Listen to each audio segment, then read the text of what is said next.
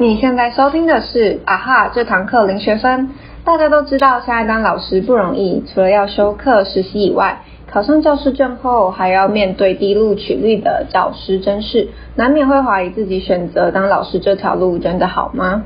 今天的主题是教育学程，主讲人在大学期间，透过选择教育学程，一步一步踏上当老师的漫漫长路。除了教育学程的大小事外，也会跟大家谈谈在毕业后实际在教学现场的经验经历。考，让我们让让我们欢迎今天的课程主讲人张。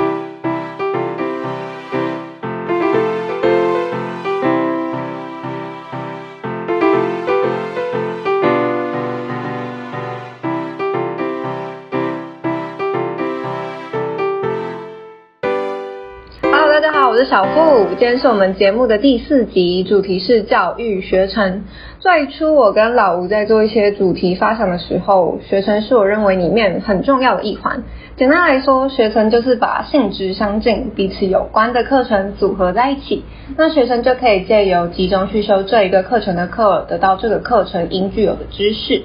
具有和辅系双主修类似的功能，不过学程的弹性空间更大，选择也更为多元。回到正题，今天的主讲人毕业于外文系，是我在大学球队认识的非常要好的学姐。她就是在大学的时候申请教育学程，然后透过学程认识了其他不同科系，但也同样志在成为老师的一群朋友。那就让我们欢迎庄。嗨，大家好，我是庄。我目前在呃国中当代代理老师，那其实也是俗称的流浪老师。那所以现在就是嗯一边工作一边努力在考教证，希望能够赶快考上正式。所以，流浪教师的定义是没有考上正式职位的老师吗？对，没错，就是可能有些人会误会“流浪教师”这四个字的意思，会觉得说是不是那些呃没有教师证而且没有工作人，但其实并不是这样的。像我现在其实是拥有教师证，是合格老师，可是因为少子化、减班啊等等的关系，其实老师的缺额现在供不应求，想当老师的人数远远多于目前学校可以开出来的正式老师的空缺。所以学校也怕之后减班或怎样的，所以很多都只能开代理的缺额，没有办法提供正式的位置。所以简单来说，就是铁饭碗的数量太少了，所以想吃这碗饭人太多，所以现在还没有捡到就是抢到这个饭碗的人，就是在流浪。那好，胡威一题很老套的，当初你为什么会想要当老师，然后又是什么时候决定的？嗯，大概是求学路上，其实都一直都有遇到一些很厉害，然后也启发我很多的老师，所以让我对于这个职业，其实一开始就是有一个怎么说，深深的敬佩，还有仰慕的仰慕之情这样。那所以一开始的最一开始的决定，应该也是一股脑的那种，就是一股脑热吧，这样。很冲动的。对对对对对。然后大概在高二或高三的时候，就觉得说，哎。自己的个性好像蛮喜欢帮助别人，然后也很喜欢、很乐于分享自己的一些想法，对，然后所以加上又很敬佩当时高中的导师啊，国文老师、历史老师那一些，我都觉得他们是很认真的老师，这样，所以那时候就一股脑决定说，哎，那以后我可以往这个方向去前进，所以就带着这个这个劲吧，然后就上了大学，然后那时候就决定说，好，那就去考教教育学程这样。那后来一直到修了教育学程，然后一路上渐渐的，就是接触这个领域越来越多，然后思考的越多。那其实常会好多个阶段，其实都会一直问自己一些问题，比如说，哎，当老师是我真的想做的事情吗？或者是说我的个性适不适合当老师？或者是我有没有这个能力可以胜任这个？这个职业，对，觉得老师不只是职业，是职业，嗯，然后甚至这个问题，这些问题到了现在，就是毕业了几年后，然后已经也开始在教育现场工作，还是会一直问自己，对，虽然可能很多时候没有办法给自己一个完完整完完好的答案，但是一路上我觉得算是越走越稳定吧，嗯。那可能有些听众对当老师这件事不太了解，所以说到这里，我就想先问一下。如果要当老师的话，那他的大学或是研究所就一定要读师范体系的学校吗？不一定，不一定要去读师范学校，比如说我们台师大、张师大、高师大那一些。但其实，在呃二十二十多年前，一九九五吧，对，我好像去查，应该是一九九五。就是台湾早就已经是师资培育的多元化，也就是说，很多大学就是可以设立师资培育中心，我们简称师培中心。然后你开了这个中设呃设立这个中心之后，你这个学校里面的学生就可以去考取去修呃这个学校里面的教育学程。那其实你修完教程之后，你得到的资格其实就跟你修师范大学毕业一样，所以你之后可以去当老师。而且，嗯，现在其实很多学校、很多大学都有设立师培中心，像是台大、政大、成大、台北大学、东吴。中正、中心、中央、中山什么的都有，其实全部都有。嗯那教育大学跟师范大学的差别大概在哪里？嗯，就是台湾教育阶段，就是你要当老师的那个阶段，有分幼教，就是幼儿园、小教、国小，然后中教，中教就是中学，就是包括国中、高中，还有高教，高教就是大学以上这样。那如果你是教育大学毕业的话，他们的修的教程是小教，就是之后会教国小。不能教国高中，而如果你是读师范大学或是一些大学的师培中心的那种，他们的教程是中教，就是出来之后是教国中或高中，就是两个都 OK 这样。那像我读的学校台大，就是呃师培中心就是开的是中教，所以我只能教国中高中，不可以教国小啊或是幼儿园。嗯，好，那所以说到这里，大家应该很比较明白说教育大学跟师范大学的差别。那你可以大概跟我们说一下整个当老师的整个流程吗？其实必要说，就读的系所很重要，在讲流程之间，因为影响就是你就读的系所会影响你之后要教的学科。比如像我读外文系，我出来就教英文科。那如果你是读，比如说呃国国文系、中文系，你出来就是教国文这样子，对。所以。嗯，因为我不知道别的学校的师培的流程是怎么样，所以我就以台大的为例。所以大二的时候，我们学校是规定大二的时候升大二的那个暑假就可以考教育学程。那以前呢，我那时候只要笔试就好，但现在要笔试跟面试。可是因为我也没有经历过那个阶段，所以我也不知道现在面试会怎样，可能要再去问。如果有兴趣的话，可能再去问之后比较后期进教程的一些学长姐这样。嗯。那再来，你考到之后，你就可以开始修教程。那规定是最少要修两年，对。那其实基本上就是大家都会修超过两年啦，因为你不太可能有那么那么办法，有办法就是那么密集的去完整完成这个学程这样。那呃，你要修的科目其实主要分两大类，第一个是教育科目，它有二二十六学分，那就是会一些跟教育相关的东西，比如课程发展与设计。班级经营，嗯然后学习评量等等的那些，对，那个叫做教育科目。那另外一个是专业科目，专业科目就是跟你的科系，对对对对，跟你是系所有关。那每一个科的规定不一样，而且其实基本来说那个蛮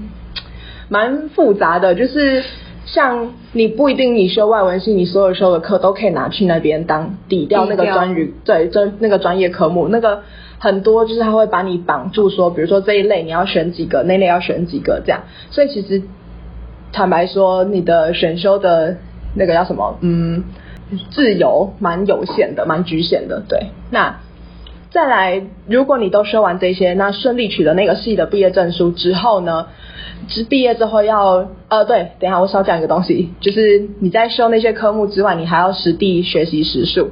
呃。好像现在规定，我不太确定到自己学几几个小时，对，可能要去查一下。是二三课吗？对，你可以观课取得，或者是参加呃参加什么史怀哲营，对我待会之后会提到的一些都可以取得取得实地学习的时数。嗯，然后再来毕业之后，现在的心智是你要先考教检，就是在六月你要毕业的那时候要先考教师检定考，也就是说你要取得教师证。你要有这个资格可以去当老师，那你考完教检通过之后，接下来要去做的事情叫做教育实习，也就是半年一学期的时间，然后你会挑一所国中或高中，然后对应的科目，然后去进行教育实习。对，就是等于说你要全程在那边，而且没有薪水，还要交学分费，这样 蛮辛苦的一个一个学期。对，然后。实习完之后，你会顺利拿到教师证，因为考完教检嘛，你也通过了，然后也实习完，所以你就会取得那张教师证，你有那个教师资格。接下来才是去考教师甄试，也就是说，你要学校如果有开缺缺额出来，那现在有分独招跟联招，独招就是学校自己独立自己开的缺，我们这个学校要什么科几个老师，他自己开出来。那联招的话，通常都是县市合并，比如说台北市联招、新北市联招。那高中的部分有全国的联招这样子对。然后你就是有了教师证，有这个资格，那你就可以去考教证这样。其实我觉得光是你自己选择想要当老师，就是一个跟别人很不一样的地方，因为其实很多。人想要当老师的原因，就是因为父母要求啊，觉得老师很棒，觉得说哎是因为是铁饭碗，是，或者是说高中就是考试成绩考上的是师范大学等等因素影响。那我觉得这样可能就是在这么刚刚提到那么复杂、那么长的过程中，可能就会有所迷失。嗯，那我们前面就是聊了一些当老师的背景嘛，现在我们回到我们今天的主题——教育学程。假装我今天决定就说好，我要来当老师，那就想请问你说，哎，在前面申请教育学程，或是在后面修教育学程的课的时候，有没有一些比较推荐呃推荐的网站或是资源？呃，有，就是你在申请的时候，其实每个学校的师培中心要。嗯，你要申请教材，要考东西不一样，所以你可以去各个学校校内的官网、适配中心的官网去找有没有考古题，或者是有认识已经在修教程的学长姐去问他们一些经验分享，或者是网络上 maybe 可以查到一些人家的心得，比如说在 PTT 找之类的那种。那呃考上之后在修修课的时候，其实很多的资源主要都是来自两个地方。第一个是教授介绍的一些网站，比如像我自己的科目，可能就是一些，比如说英文的补救教学的平台，Cool English，这是一个另外一个网站，对，就是也是会有一些教学的资源。那或者一些 YouTube 频道，比如说你可以观摩一下别人怎么教英文，比如说阿迪英文啊等等之类的，对。然后第二个来源其实就是师培中心的网站，师培中心会提供，嗯，提供一些可能活动、演讲的资讯，对，师培中心自己也会办。办一些演讲，办一些活动，或者是什么教学奖的，或者是教学奖、教案奖的那种比赛，那都是一些可以去利用的资源，让自己累积一些经验。嗯，对。好，那除了修教育学程的课之外，你有没有参加过一些可能跟教育学程有关的活动？像是什么办给高中生营队之类的等等啊？我自己觉得高办给办给高中生的营队好像没有到。很很有太大的相关性啦，对，因为毕竟都是只是在玩的而已。其实真的你可以教，就是真的会请，就是如果真的要教他们什么东西，会是请教授来教。对，但我自己也办过外文营啦，就是当过队服，那时候大一在升大二的时候，对，所以这个这个我觉得还好。但如果一些其他可能跟教程相关的。呃，活动的话倒是参加过蛮多的。举例来说，我之前在大三，呃，怎么说，升大三跟升大四的那两个暑假，分别都有去参加一个叫做史怀哲营队，它的全称叫做教育部史怀哲精神什么教育计划，其实就是会跟师培呃大大学的师培合作，那大学会出人力，然后去找。一些偏乡的，也就是我们所谓的教育优先区，就是比较偏乡的国中合作，那去那边带营队。像我们这我们那两年带的都是三个礼拜的营队，那营队内容其实就是不是像我们那种玩乐的那种营队，而是真的在教国文、英文、数学、自然、社会这些的。对，那谁要教，其实就是我们这些师培生去教他们。所以我觉得。史怀哲营是让我成长很多的地方，就是你可以真的站上台，面对教学现场真正的国中生，然后去教你的东西，可以去验证说你到底这就是这一年以来，或者是这一段时间以来学的，在学校学的东西到底有没有用？那你这套教学法有没有用？那你面对学生的各种状况的时候，你应该要怎么处理？所以我自己觉得史怀哲营是让我。成长很迅速，然后让我进步很多的地方。对，那嗯，史怀哲你是限定台大的才可以参加吗？还是其实是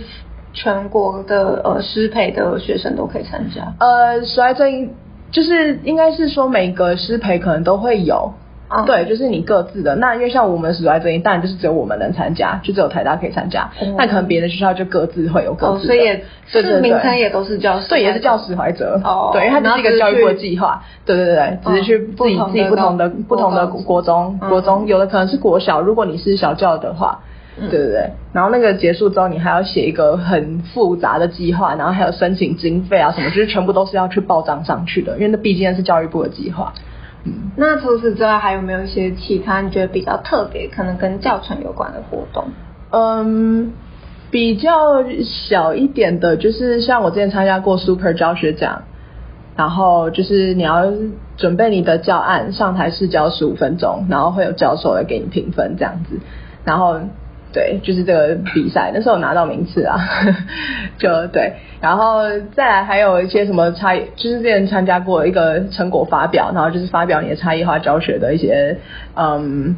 之前可能有拿去教学现场使用的一些过程经历，对，就是一些心得可以跟大家分享。那还有很多修课的时候可以去观课，比如说你在修一些班级经营的课的时候，会带你去观课，或者教授就会带着大家去观课，或者是之前修补救教学，也有实际的去到高中去跟高中端合作，然后去上课这样子，也是一些很好的经验。那另外比较大一点的活动的话，就是呃大四毕业的那一年有去参加适配中心举办的一个国际那么海外见习计划。然后那时候我们是那一年啦，因为每一年他们不一样，我们那一年是第二年有这个计划，然后我们那一年是去澳洲，然后去那个什么昆士兰大学，嗯然后还有附近的中学参观见习这样子的，然后跟师呃说昆士兰大学的适配中心合作。那时候我们是去他们学校上课，另外教授那边的教授有带着我们到各个中学去参观参观课这样。那个时候只有两个礼拜，但我觉得也蛮特别的。就当然撇除就是可以去国外玩这件事情啦，对，就是其实也真的是学到看到蛮多东西，就是文化差异啊，然后人家怎么教啊这些的，我觉得蛮特别的。嗯，那你觉得这些活动对你自己有帮助吗？有，的确一定会有。就是如果单纯是观课的那一些的话，第一个是你可以。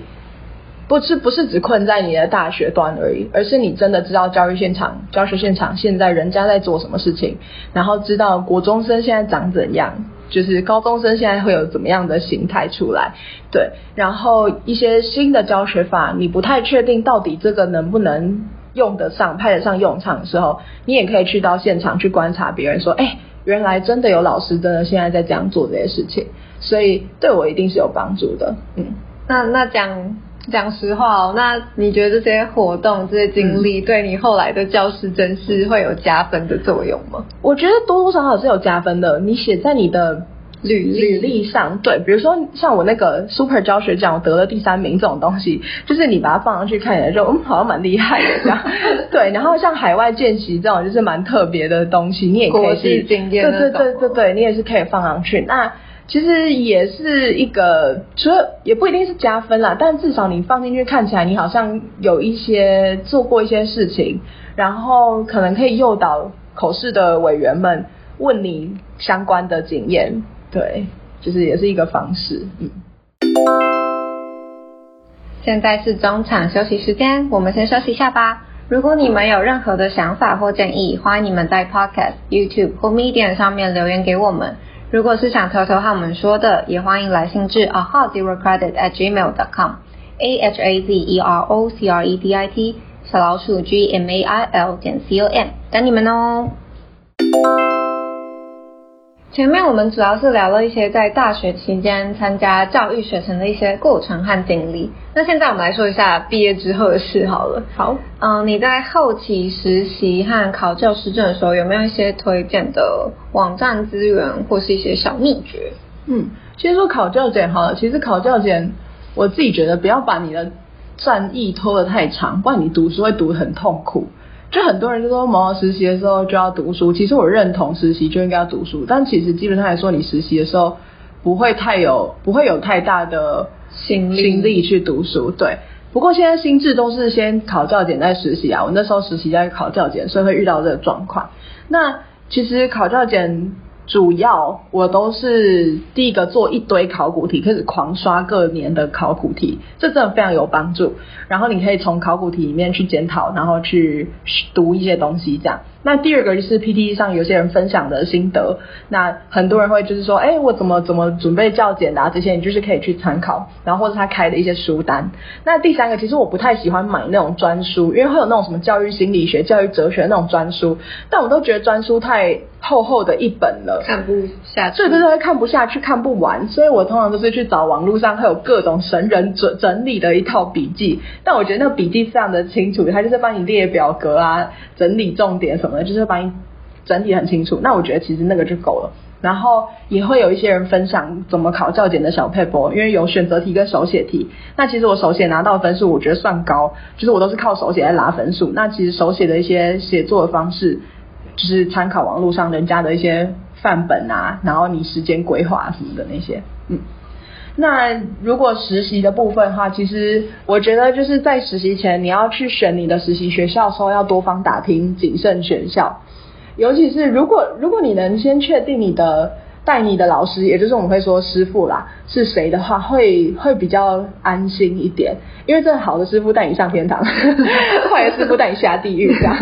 对，就是要多看。然后实习期间当然就是多看、多听、多学。然后好好的抓住学校的资源，多加利用，可以多跟你的师傅要课来上，就说哎，能不能让你练习上台，然后多教几节之类的，然后多跟老师就是求助说，哎，比如说就算你们没有教到的内容，就是可能这学期没有要用到的内容，但是你也可以拿着课本去问老师说，哎，这边要怎么教？老师，如果是你这个单元这个重点这个概念，你要怎么解释会比较清楚？等等等的这些，那。大概就这样吧，然后选学校要怎么选，可能就是要看有没有就是学长姐的那种系统留下来，或者是去问别人之类的，对吧？也是就问学长姐，嗯。后来你真的开始到教育现场当老师之后，就像现在你是在国中担任代理老师嘛？嗯。那这样子，嗯，你有没有遇到一些挫折？嗯，一定有。我跟你说，就是不管做什么事情，一定会有遇到挫折。就是挫折会有很多种。我觉得第一个是因为一边要考教甄嘛，那教甄很难考。就是讲一个数字好了，就比如说，嗯，基本上啊，就以英文科，因为我自己教英文，英文科来说，假设今天开了连招开了一个缺好了，那会有两三百个人去竞争这一个缺，都是这样起跳的。所以，嗯，教真的太难考。而且你要一边读书一边工作，真的是很累的一件事情，所以会让你有种怎么说蜡烛两头烧的感觉。你又要顾好你的教学，因为毕竟你也是，就是就是一定会有这个责任在，这是你工作要做的事情。然后你一边又要顾好你的考试，所以这也是蜡烛两头烧，非常累一件事。然后第二个是第二个可能会遇到挫折，也不说可能，就是就会 就会遇到挫折，就是教学上会卡关。就比如说，你就觉得说，这边怎么上起来好不顺哦？这个单元怎么课程设计自己觉得不好？那引导不清楚，学生听不懂，然后或者是你觉得自己的教法太太无聊、太死板，不够创新。但是可能有时候又想要带活动，但是好像怎么那个就是带不起来，就不知道哪里怪怪，就是教教学上卡关。那第三个会有的挫折就是班级经营的问题。对，班级经营问题就是已经跟你教学内容没有关系，而是可能你自己树立的。教学的风格吧，可能就是像我的问题，我自己就是有点不够严格，不够凶，那学生可能会有点不太怕我，然后就有种吃定我，所以觉得过潮这样。那这时候，这时候就会需要说，嗯，想一些方式来治他们这样。像你班级经营是有带导师吗？还是没有专任的？呃。班级经营除了你当导师会遇到以外，你专任每天每一节上课你都是会遇到。如果你今天要讲一个很重要的东西，然后学生一直在那边吵，或者是上课就是有个学生在那边睡觉，或甚至我遇到上课有学生直接对你骂三字经的这种，对，就是那这种状况突发状况出现的时候怎么办？这已经跟你的教学能力无关，而是班级经营的能力。嗯嗯嗯，对。然后所以这综合以上三个较真太阳考、教学的卡关、班级经营的。一些状况，那其实这些都让我蛮耗掉的体力心力，然后而且有一堆作业要改，所以就是有时候这些东西加在一起会让我觉得有点挫折，这样。那这样子听起来是我自己听起来就觉得很可怕。那这样会让你想要放弃或者是转职看看吗？嗯，其实当然多多少少都会有这一丝丝的念头会闪过，啊，就算了，好累哦，就是或者是。不要考了啦，对对对，或者怎么是学生，就是怎么怎么怎么教学生好像都不太理我，都不想要理我，然后是怎么样讲都还是听不懂的时候，就觉得到底是不是自己的问题？那或者想说，嗯，算了，还是不要好了，就是去做别的事情。但这些都是只是闪过的念头，好像没有就是说认真到。其实没有真的认真的去想要放弃这件事情，然后开始去找别的工作，或者就是毅然决然辞职，或者把全部较真的东西都丢掉之类的这种，就是并没有。对，然后就是会会会问自己啊，但就是很长还是会问自己说，哎，是不是是不是还是喜欢教学这件事情？是不是还是想要当老师这样？然后是真的真的真的真的要放弃吗？还是只是因为太累？太挫折这样而已，嗯。那这样子现在是什么原因让你坚持到现在？我觉得有很多方式可以让你自己又再回复那个，就要让你满血复活的方式。对，就是第一个，我觉得可以求助你的资深的同事，因为这这时候真的很需要前辈的。鼓励、协助还有支持，比如说他多帮你教学上，可能帮你 cover 一些东西，或者是你有不懂的班级经营上面卡关，那你要怎么解决学生的问题，也是可以去请教一些资深的老师。对，然后像呃上礼拜才有一个老师，就是塞了一颗，因为端午节嘛，他塞了一颗粽子给我，对，然后写了一张纸条，就说要高中高中这样子，对，就是他就也跟我。聊了一番话，这样子说了一番话，就是鼓很鼓励我，对，所以这个时候就是让你觉得，哎，好像有人在支持你，然后你不会觉得那么的困难了。那第二个是除了求向外界求助以外，第二就是自我的心态调整，我真的觉得需要非常非常正向。就是当然不能说不可能说完全不准难过或者是心情不好的时候，但是就是真的是自己心态要马上调整过来，因为你必须必必须，毕竟隔天还是得要上台去面对所有的学生，你不可能带着你自己一堆负能量去面对他们。那这时候真的是自己的心态调整非常的重要。那第三个就是如果是遇到教学上啊班级经营上面的问题的话。当然就是多练习，毕竟熟能生巧嘛。就是很多事情发生第一次的时候你不知道怎么解决，但是等到第二次的时候，你可能就是哎比较能够不那么惊慌，然后比较上手，知道怎么解决这样。那再来，另外如果在考教真方面的话，你可以其实可以寻找战友。组织一些读书会啊、后援会之类，大家互相就算就算没有真的就是读书到什么，但是就是互相支持鼓励，说哎加油，我们要一起考上什么什么的这些，就是对于心理层面是一个很大的帮助吧。嗯，当然如果能够一起读书、一起精进、一起互相互相叫什么砥砺激励的话，当然也是很好。对，然后再来最后就是时间的安排嘛，因为刚刚说。就是遇到的状况是太多事情搅在一起，那会让你的心力体力非常的消耗，会非常消耗这些东西。那所以就是时间的安排、生活作息的调整，不要太常熬夜。真的就是现在都是早睡早起才会精神好。对，然后安排好你的工作的时间，还有你自己要留给自己读书的时间，然后还有休息的时间，这些是自己要规划好去调整。基本上如果有办法自我调整好。然后找到战友，找到前辈的资源支持的话，那我觉得这些东西都是可以让我继续坚持下去的一些怎么说呢？帮助吗？嗯。那现在你当自己当老师也有一段时间了，你根据你的亲身的经验，你觉得当老师会需要具备什么样的特质或能力？嗯，其实一路上其实我看过很多。种教学风格的老师，有些老师是比较那种严厉的，比如一个口令一个动作，然后学生都很怕他，就是他第一节课就树立了非常的凶狠的形象这样。那也有老师是那种邻家哥哥、邻家姐姐那种类型，就是跟学生非常融入、很亲和。那也有的老师是那种妈妈类型，也不是管很多啊，但就是全部的大小事都在他掌握之中，然后。嗯，也有老师是那种比较搞笑，常常就是穿穿插一些笑话，就有点像那种补习班老师那种感觉。对，但没有到补习班老师那种夸张，那么多笑话这样。对，但是嗯，其实我觉得啊，就是没有说什么特质就一定适合，或者是一定不适合当老师。其实我觉得这个可以套用在各行各业上吧，就是。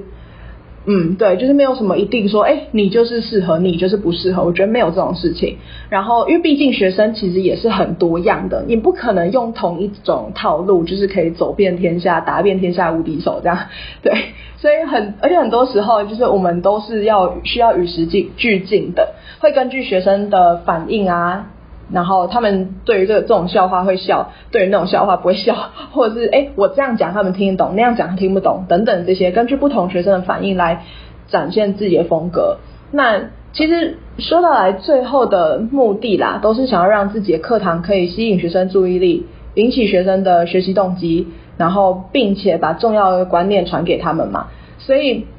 很多时候我们站在台上都是。演出来的很多情绪都是用演的，老师就有点像演员一样，所以学生看到老师生气啊、开心啊等等等等的，其实很多的时候，很多时候都是演出来给他们看。所以我觉得并没有说怎么样的特质是适合或不适合，这些东西都是可以去学习去调整的。嗯，不过你刚刚问的是那个什么特质跟能力嘛？我觉得特质不一定要有什么样特质，但我觉得要有的能有一些能力是必须要具备的。那我自己觉得有四个，第一个是应变的人能力，就是说学教学现场状况百出，学生很诡计多端的，他们会各种小聪明啊，然后投机取巧的那种能力非常的强，所以你必须得要就是有应变能力，去随时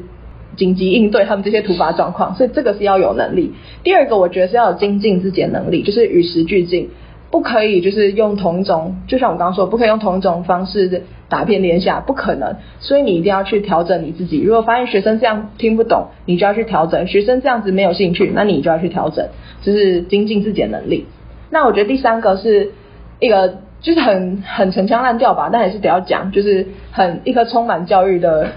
充满教育热忱的心。对，就是因为这真的是教育，真的是。很耗掉你的心力跟时间，所以如果你真的不喜欢这份工作的话，会很痛苦。但我觉得这应该可以适用在各种职业。对，嗯，每个职业都要有对，没错，没错。那我这边想要引用一个前辈跟我说的话，他说：“当老师赚的薪水一定不及我们付出的心力跟时间，但我们获得的是心灵上富足。就是你教了某个东西，学生点头如捣蒜，听懂了，终于让他开窍了。”或者是你在他的生活上给他一些什么引导，那他就是觉得，就是你给他指引光明那种，然后学生就会觉得哇，非常感谢你这个老师，这种就是我觉得这些都是你自己心理上获得满足，而不是你账户户头上面的那个数字，对。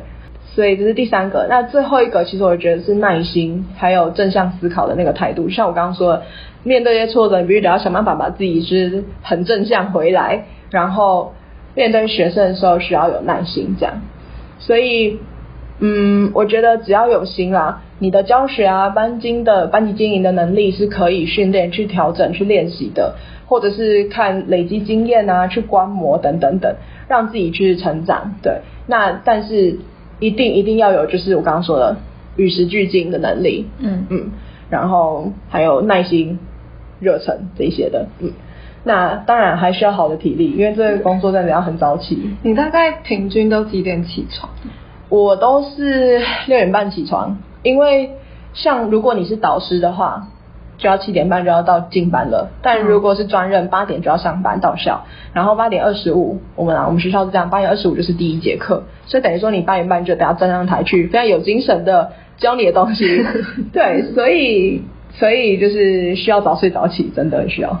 好，我们嗯来到最后一题，就是如果你的呃如果今天时光倒流，你最希望在大学时期做的一件事情或学的概念是什么？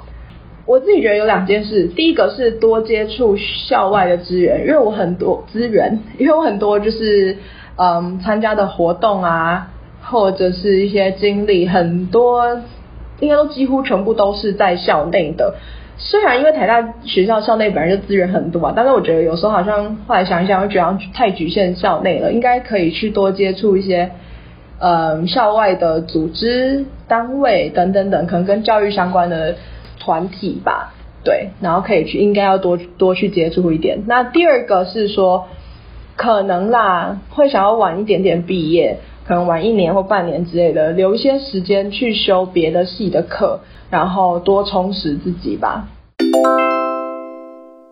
那我们今天谢谢庄为我们带来非常精彩的故事。耶！先不论台湾整体的教育环境如何，在选择成为老师之后，我觉得需要有坚定的目标以及信念，相信自己的价值所在。如此一来，在这条漫漫的流浪之路上，好像也能有一盏明灯指引你的前进。未来真正当上老师后，也能够像庄所说的。长久保持对教学的热忱以及初衷。好，这好像是用在 每个职业就就先这样。对啊。除了今天主题的教育学程以外，当然在大学里还有更多不同的学程能够提供给我们选择。而学程其实不像辅系或是双主修一样有比较高的学分限制，所以如果你也想尝试看看其他领域的课程，或许也可以先从学程开始下手哦。节目最后，谢谢大家的收听。如果想看这集的访谈内容，可以到节目介绍底下点选 Medium 的链接。今天访谈主持人中，他有提供一些的呃很多丰富的资源，我都会一并整理在文章内。如果有任何想跟我们或是来宾说的话，甚至是想听的内容，都非常欢迎你们在 Podcast、YouTube 或 Medium 上留言给我们。同样的，我们也会将链接放在节目介绍里面。如果你也刚好喜欢我们的节目，欢迎你们动动手指头订阅我们的频道，我们会在每周日晚上更新，期待下次与你们再相会喽，拜拜拜。